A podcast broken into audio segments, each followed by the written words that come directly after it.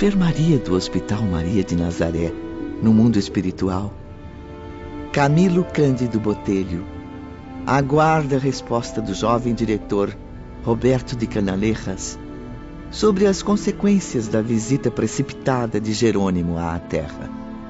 Consequências que conhecerá em breve, Sr. Camilo.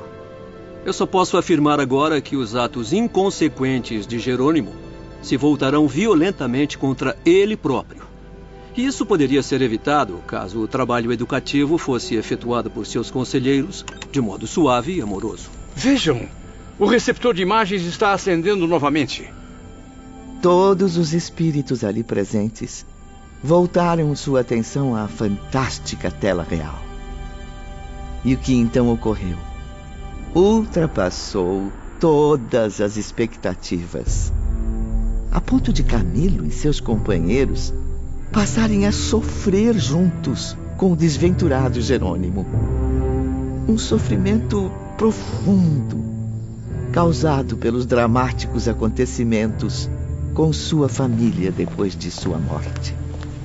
Irmão Olivier, tenho ordens da diretoria geral para o departamento de vigilância. Já estou a par do assunto, Romeu. Solicitei à seção de relações externas dois guias vigilantes bastante competentes para acompanhar o visitante à Terra. Perfeitamente, diretor.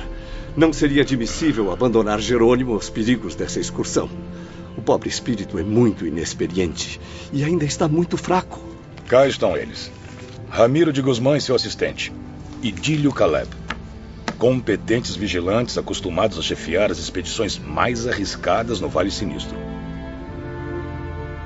Começamos a compreender então que naquele hospital, os postos avançados e de maior responsabilidade, as tarefas que exigissem maior energia, saber e virtudes, ficavam a cargo dessas personagens. A maioria com o semblante ou trajes hindus. Espíritos de alta qualidade moral e intelectual. Preparem-se para a nova expedição. Os guardiães deverão acompanhá-los. Pouco tempo depois, à frente do portão central, Jerônimo aguardava impaciente, em companhia de Joel, a chegada do veículo de transporte. O ex-comerciante do porto estava obcecado pela visita à família na terra, alheio a tudo ao seu redor.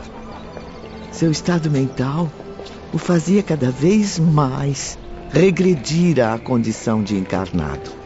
Ou seja, um burguês rico de Portugal, comerciante de vinhos, preocupado com a opinião da sociedade, escravo dos preconceitos, chefe de família dedicado, mas acima de tudo, vaidoso. Joel, quero agradecer-lhe os trajes que providenciou. Exatamente como exigi. Magnífica sobrecasaca, gravata de primeira. e esta bengala de castão dourado, jamais vi igual no Porto. No entanto, como nem tudo é perfeito, acabou se esquecendo do mais importante. Não me esqueci, Sr. Jerônimo. Aqui estão diretamente colhidas de nosso jardim. Ah, que belo ramalhete de rosas. Minha querida esposa certamente irá adorá-las. Convém esclarecer que espíritos vulgares ou materializados demais como Jerônimo demoram muito tempo para desfazer-se de certas futilidades das rotinas terrestres. Minutos depois, a carruagem pesada e confortável, bem compatível com os meios de transporte terrestres, estacionou em frente do portão. Boa sorte, meu amigo. Que Deus o acompanhe. Até breve. Até o tempo que for necessário, Joel. Escoltado com rigor, viajando naquele veículo discretamente fechado, Jerônimo assemelhava-se a um prisioneiro, embora não percebesse. Também não distinguia a presença de Ramiro e seus auxiliares, julgando-se numa viagem comum como as que fazia na Terra. Camilo e os outros enfermos viram então Jerônimo atravessar estradas sombrias, nevoeiros e vales lamacentos, cuja visão nos deixava inquietos. Não se impressionem, meus irmãos. Essas paisagens são apenas produtos das mentes viciadas dos homens terrenos e de espíritos desencarnados infelizes. Mas era difícil não se impressionar com as imagens de aldeias miseráveis, habitadas por entidades dos planos mais ínfimos, bandoleiros e hordas de criminosos desencarnados. Quem viaja aí dentro? Se não responderem, vamos invadir! É da legião dos servos de Maria! Não! Que desgraça! Louvada seja Maria de Nazaré! Vão com Deus e rezem por mim! Não se esqueçam da minha pobre alma! Socorro! Leve-me com vocês! Eu não consigo andar! Estou sem as pernas! Socorro! Mas o que é isso? Assaltantes, criminosos, mendigos. Acelerem a carruagem, estamos sendo atacados. Não se apavore, Sr. Jerônimo. Todos temem e respeitam a nossa bandeira. São apenas espíritos, como nós. Porém, criaturas desequilibradas, almas miseráveis, mas todas com direito a um dia alcançar o progresso e a reforma moral. Aos que homenageiam a nossa passagem, enquanto outros se afastam em gritos e lágrimas, proferindo blasfêmias. E vocês não os combatem? Aceitam tamanha provocação sem tomar nenhuma atitude? Não podemos nem devemos nos dirigir a tais espíritos. Afinal, ainda não estão prontos. Não ecoou em seus corações endurecidos o momento que quase todos eles esperam o de serem socorridos para a voluntária reabilitação. Já estão se afastando. Um pouco mais de paciência, caro Jerônimo, e logo chegaremos ao nosso destino. De repente, a saudade e a emoção invadiram a atmosfera da enfermaria. Portugal, pátria venerada, Portugal. Ah, Deus do céu, Lisboa, o Tejo formou-se magnífico. O Porto, o Porto de tão gratas recordações. Ah, obrigado, Senhor Deus. Obrigado pela graça de revermos a terra natal depois de tantos anos de ausência. Ah, e as paisagens portuguesas, Ivone. Todas elas muito queridas aos nossos doloridos corações. Rodeavam-nos como se fizéssemos parte da comitiva. Enraizava-se ainda mais nos enfermos a magia confortadora do aparelho receptor de imagens. E a impressão que tinham era que pisavam pessoalmente o solo português, quando na verdade nem saíram do Hospital Maria de Nazaré no mundo espiritual. A paisagem distante da cidade do Porto aproximou-se aos poucos da nossa visão. Instantes depois, já podíamos ver a caravana caminhando pelas ruas da cidade. Ah, quantas vezes já caminhei por essas vias tão conhecidas do meu confuso passado. Caminhou, caro professor Belarmino? Pensei que um nobre de sua estirpe só trafegasse em luxuosas carruagens. Concentrem-se, senhores. Veja, a caravana parou.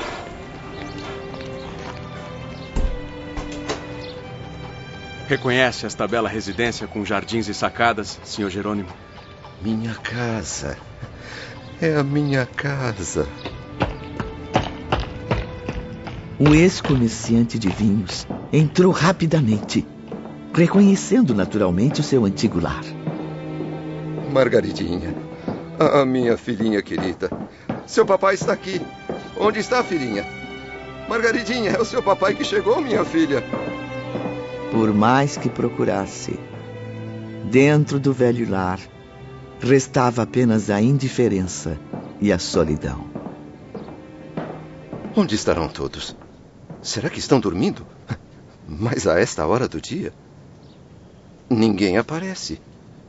Mas que móveis são esses? E essas cortinas? A Zulmira nunca gostou de azul. Albino, meu filho. Marieta. Arinda. Margaridinha, o que aconteceu com todos? Zulmira, minha esposa. O que fizeram com o nosso lar? E os criados? Onde estão os serviçais? Sombras e vultos estranhos, no entanto, moviam-se pelos compartimentos da casa. Quem é a senhora? E este menino? O que fazem no meu domicílio? E você, saia já dos meus aposentos. Respondam! Por acaso são cegos, surdos, mudos? Eram indivíduos encarnados, os novos habitantes da casa que pertenceu a Jerônimo.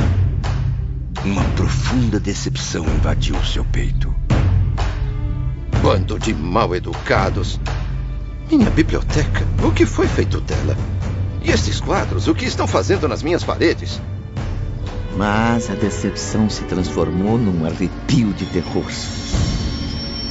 Jerônimo fixou os olhos num calendário sobre a estufa que indicava a data do dia anterior. Não pode ser. Eu não acredito. 6 de novembro de 1903? Ele fez um incrível esforço, estimulando a memória, enquanto infinitas e confusas ideias embaralhavam seu raciocínio. Preciso ter calma. Deve haver alguma explicação. Não tomo conhecimento das datas há muito tempo. A verdade é que perdi a noção do tempo após as desgraças que tenho vivido. A morte. Tão doloroso foi o estado de loucura em que se envolveu após o suicídio.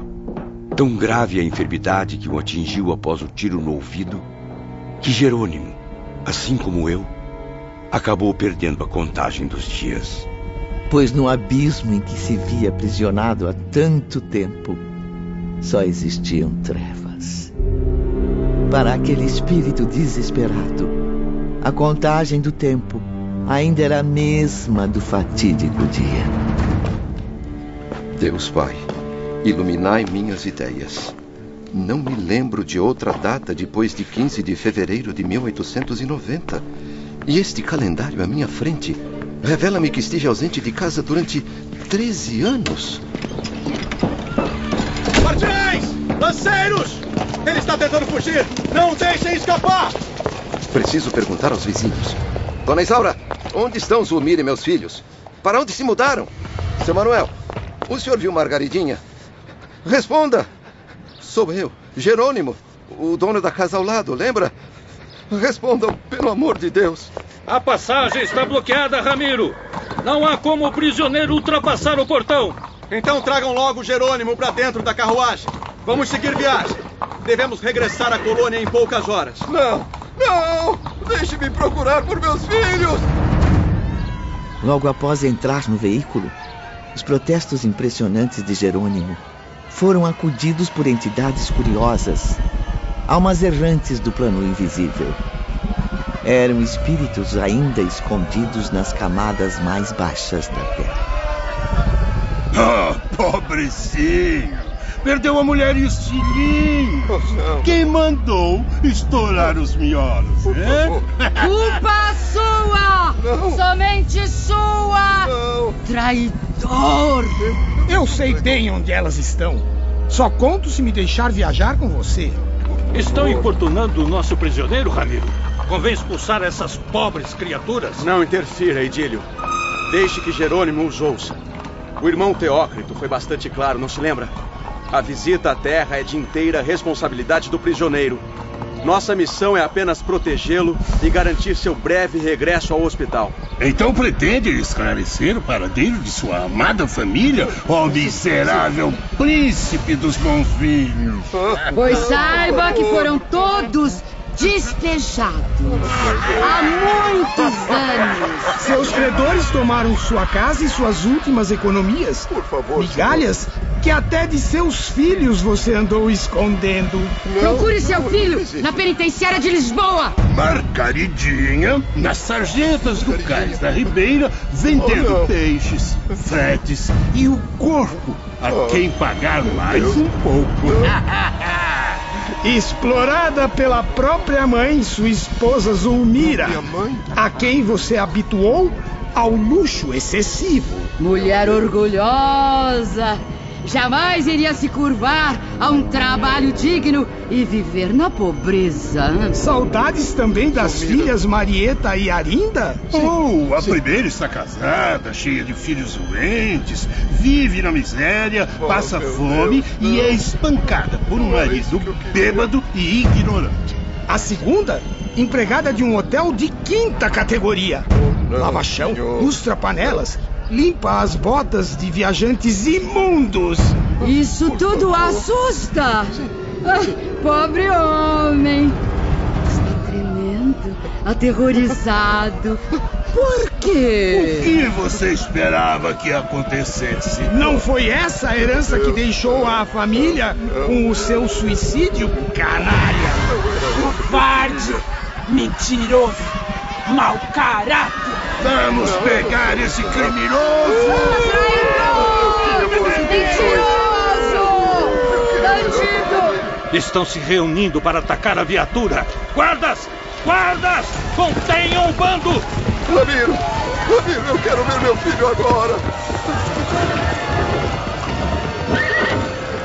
A carruagem partiu rapidamente, deixando para trás a multidão de espíritos obsessores, enquanto Jerônimo chorava profundamente, pensando na humilhante situação do filho. Oh, meu menino, esperança da minha vida. Filhinho querido, que abandonei quando mal completou dez anos. Como pude entregá-lo assim ao destino? Aos perigos da orfandade. Meu Deus, meu Deus. Instantes depois, Jerônimo era conduzido por Ramiro e seu assistente, passando através dos muros sinistros de um cárcere. Estava angustiado. Não conseguia distinguir se aquele local era no Porto ou realmente em Lisboa. Ao mesmo tempo, da enfermaria do Hospital Maria de Nazaré, meus companheiros e eu testemunhávamos todo o sofrimento de Jerônimo enquanto ouvíamos as explicações do Dr. Roberto. Este jovem que os senhores estão vendo, trancado na cela sombria, é Albino, único filho homem de Jerônimo. Condenado a cinco anos de prisão e a outros tantos de trabalhos forçados na África. O que fez o rapaz para receber tamanho castigo? Praticou crimes de chantagem e latrocínio, Camilo. E como se não bastasse, reincidiu nas gravíssimas faltas. Retornando nossa atenção às imagens do milagroso receptor, vimos Jerônimo reconhecer o filho, esquálido, abatido, maltratado pelos rigores do cativeiro. Um jovem com pouco mais de 20 anos, embrutecido pelos sofrimentos e pela miséria. Um homem desvirtuado pelos vícios. O antigo negociante contemplou o filho sentado sobre um banco de pedra, com o rosto entre as mãos. Albino tinha os olhos amortecidos, dos quais rolavam lágrimas de desespero. A atração magnética entre pai e filho era intensa. E como se a presença do espírito de Jerônimo estimulasse a sensibilidade, a mediunidade de Albino, este passou a recordar o triste passado.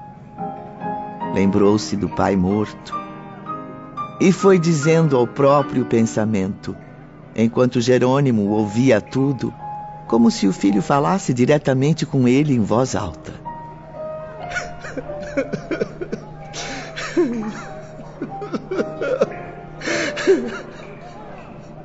Perdoai-me, Senhor, meu bom Deus. Eu peço vossa misericórdia. Jamais desejei envolver-me neste problema sem solução. Eu sempre quis ser bom, meu Deus. Sempre.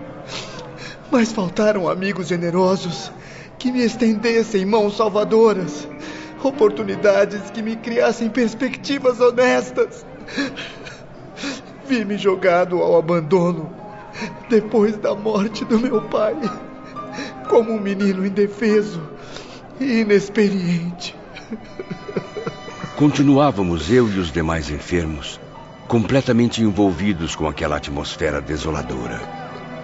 Mesmo na penumbra do cárcere, podíamos perceber as reações de Jerônimo às palavras do filho. A umidade das pedras, os gritos alucinados dos outros presidiários, testemunhávamos tudo, enquanto o atencioso Dr. Roberto nos alertava para outros detalhes. Espero que Ramiro e Idílio estejam atentos. Pelo que conheço da índole de Jerônimo, é capaz de induzir o filho a cometer uma loucura. Que tipo de loucura, doutor? Loucura é ter de suportar tamanho mau cheiro.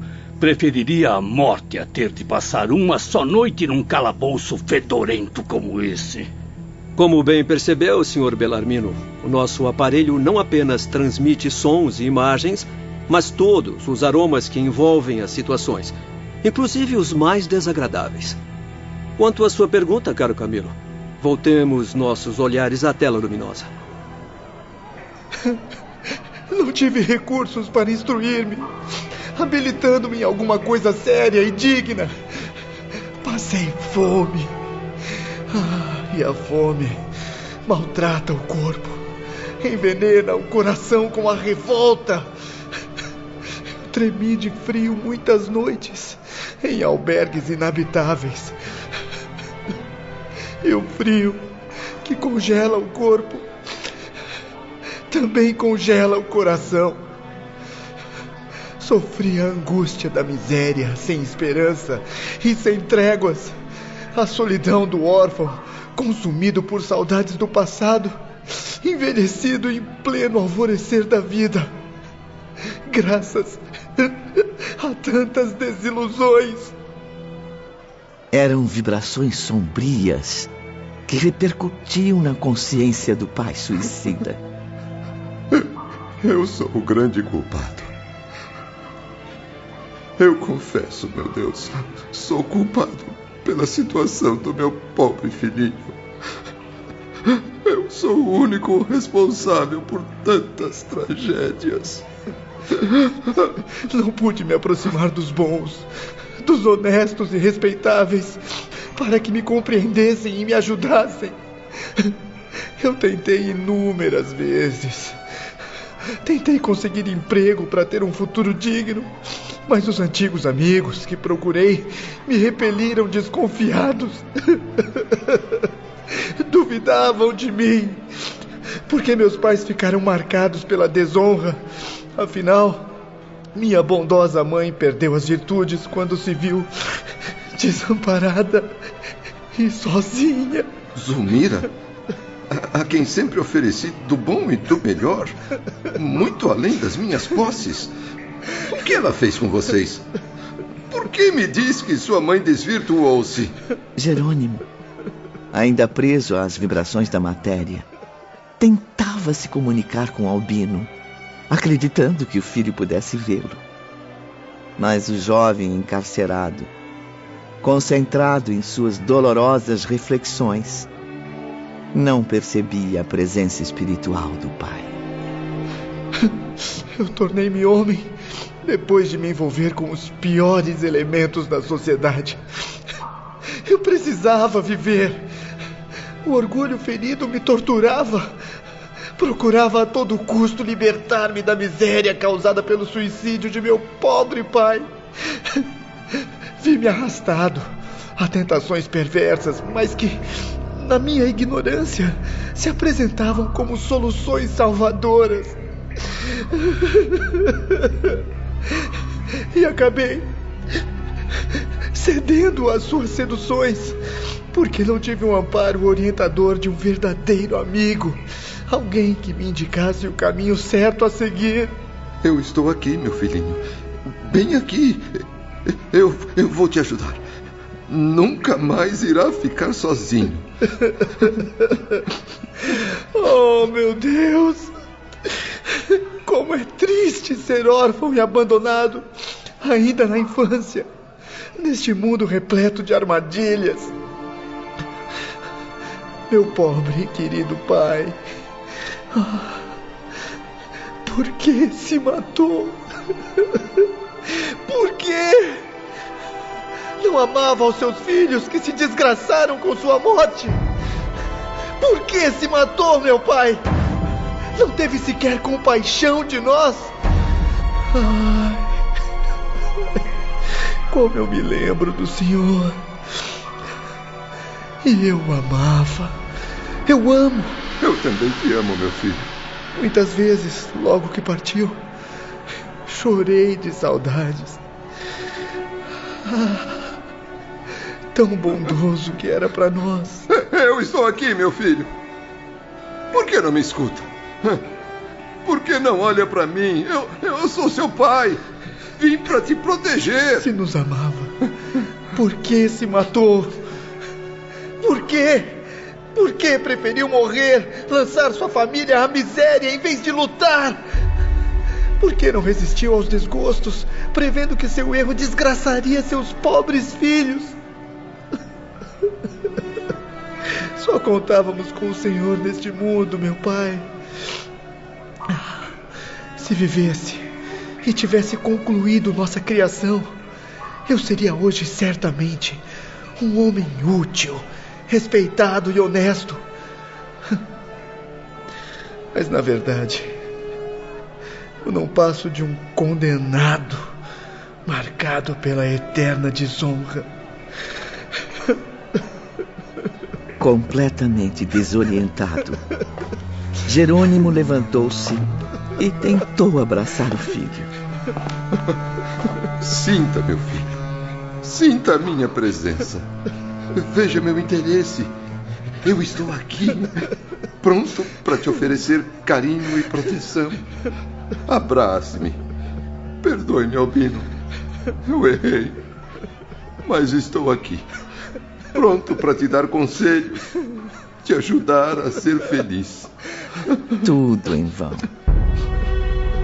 Albino desfez-se em prantos, sem ver o pai nem ouvi-lo, muito menos poder supor a presença espiritual daquele por quem ainda chorava. Eu, eu sou mesmo um fraco, um desumano, impotente para socorrer o próprio filho, meu filho. Ah, eu não posso existir sem você. Venha comigo. Eu prometo recuperar o tempo perdido. Confie em mim. Ouça os próprios pensamentos. Siga o seu pai, pelo amor de Deus. Já chega, Sr. Jerônimo. Convém deixarmos seu filho em paz. Voltemos ao lar de Maria de Nazaré, meu amigo, onde encontrará repouso e solução suave para os seus erros. Não resista. Volte-se para o amor do nosso Pai misericordioso. Está cansado. Precisa de tranquilidade para refletir, porque, no delicado estado em que se encontra, não poderá fazer nada em benefício de ninguém. Não posso. Queira desculpar-me, Sr. Ramiro. Não deixarei de ver minha filha, minha Margaridinha. Quero vê-la. Preciso desmascarar aquele bando de mentirosos que a difamaram. A minha caçula, atirada ao cais da ribeira, a vender peixes, fretes e. Era o que me faltava. Meu amigo, já viu muito por hoje. Venha, vamos retornar ao hospital. Será melhor para o senhor. Impossível. Impossível tanta desgraça acumulada sobre um só coração. Não, não. Não é verdade. Não pode ser verdade. Confio em Zulmira. Ela é mãe. Zelaria pela filha na minha ausência. Quero vê-la, meu Deus. Preciso ver minha filha. Preciso ver Margaridinha, Deus do céu. Ramiro e Idílio entreolharam-se desanimados. Nada podiam fazer para que aquele perturbado espírito suicida mudasse de ideia. Deixaram, mais uma vez, que o livre-arbítrio ditasse os rumos de mais uma surpreendente experiência.